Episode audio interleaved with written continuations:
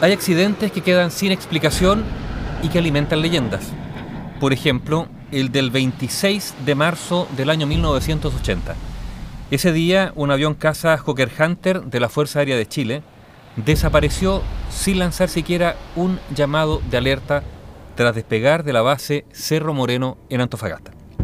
Y allí murió el comandante de grupo César Guevara Fuentes, considerado uno de los mejores pilotos de Chile.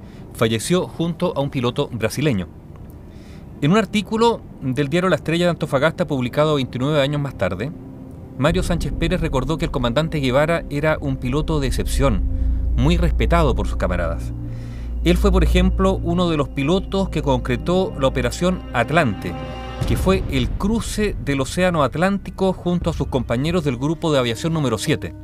La gracia es que lo hicieron sin avión cisterna, sin GPS y sin radio ayuda, en una misión que fue destacada en todo el mundo por su peligrosidad y precisión.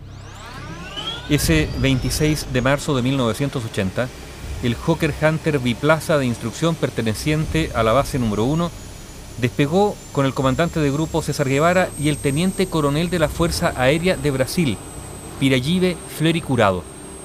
Ese piloto brasileño había asistido a la primera Feria Internacional del Aire con motivo del cincuentenario de la FACH en nuestro país y justamente había sido invitado a volar.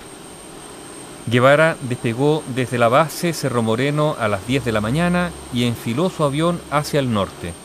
Era un vuelo de rutina, donde tendrían lo que se denomina una pelea de perros, o sea, un combate aéreo cercano con un F-5 del grupo de aviación número 7. Pero ¿qué ocurrió?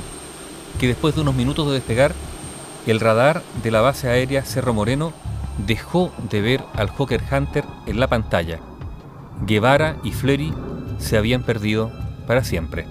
Lo último que quedó fue que 15 minutos después del despegue hubo una última transmisión de este avisado piloto que pese a su gran experiencia de vuelo jamás envió una llamada de alarma.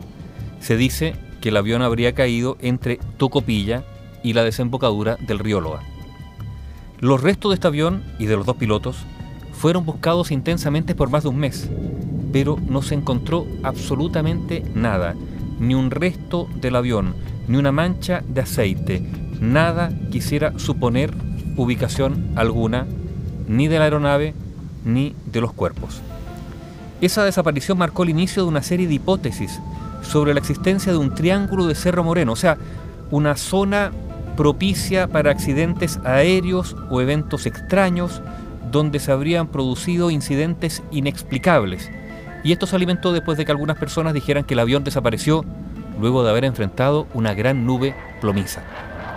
Sobre esta leyenda del Triángulo de Cerro Moreno se citan dos casos que nunca han sido corroborados científicamente.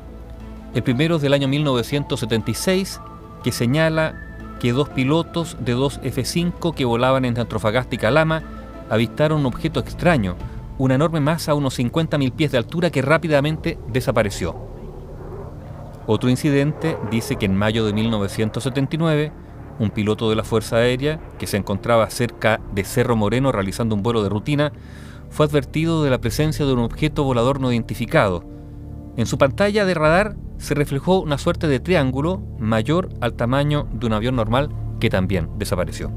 Pero, insistimos, estos son relatos sin corroboración científica que en todo caso respaldan la leyenda. Lo que sí es un hecho es ese accidente del año 1980. Muchos años más tarde, el jueves 29 de octubre del año 2009, el teniente coronel brasileño Roberto Fleri voló un F-16 de la FACH acompañado del comandante del grupo de aviación número 8, Aldo Cardone, despegando justamente de Cerro Moreno. ¿Quién era Roberto Fleri?